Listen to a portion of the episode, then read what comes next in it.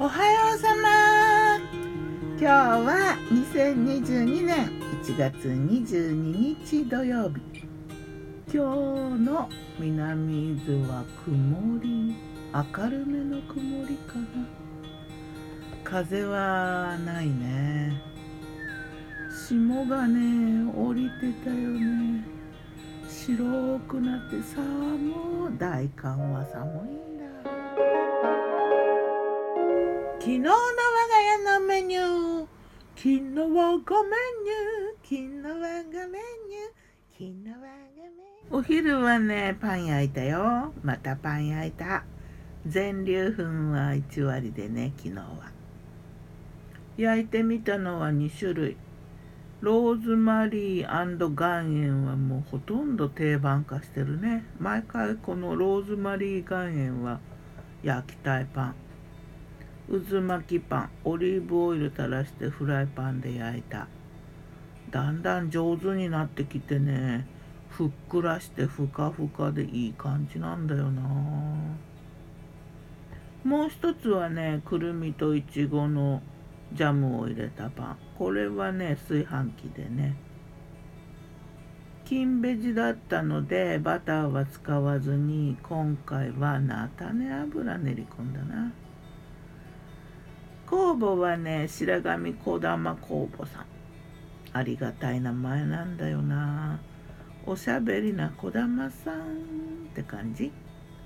白っていう字が名前についてるからかいつも白山の白山神社の鳥居の上でね腰掛けて足をブラブラしてるね5歳くらいかな。そんな姿の女の子の神様のイメージがねあるんだよね。これ白山神社の神様だと思うんだけどキラッキラの美しい神様でね可愛くてねお茶目でねいいんだな。大好きかも。このおかげかな。優しいパンがね焼ける気がするよね。で飲み物はね炭酸水。ああスープも作ったね。ちょっと小ぶりなキャベツ。ちょっと小ぶりなだけでだいぶ大きいけどね。これをね丸ごと2つに切っただけのをそのままスープで煮てあのドシャーンとそのまま食べるっていう。これはねたっぷりキャベツで大きなキャベツだけど柔らかくなって美味しかったな。デザートに伊豆産のねはるかとネーブル。はるかはね黄色いやつだよ。日向夏に夏みかんが受粉したらしいっていう話だな。このはるかは美味しかったな。またいいなこれ。夜はね金ベジなので玄米菜食って感じ。昨日は小豆入りの玄米ご飯を炊いてお味噌汁はちゃんと昆布と干し椎茸で出汁を取って魚とか鰹節とか煮干しとか使わないで。で具もねその昆布と干し椎茸刻んで入れといた。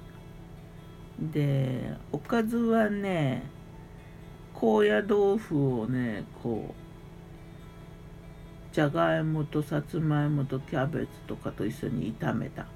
高野豆腐を戻してあの鶏ガラここで鶏ガラ使っちゃったんだよな。とかガーリックとかで味付けしたの。あとはもやしと春菊のごま風味サラダと菜の花のおひたし。そんな夕食であったよ。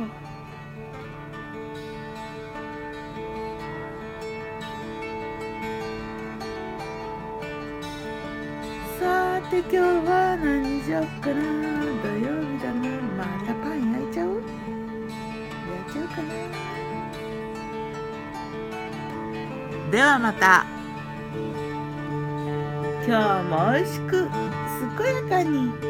あちこちでね梅がそろそろ咲くらしいね。ギターは封じ声はよったんでした。またね。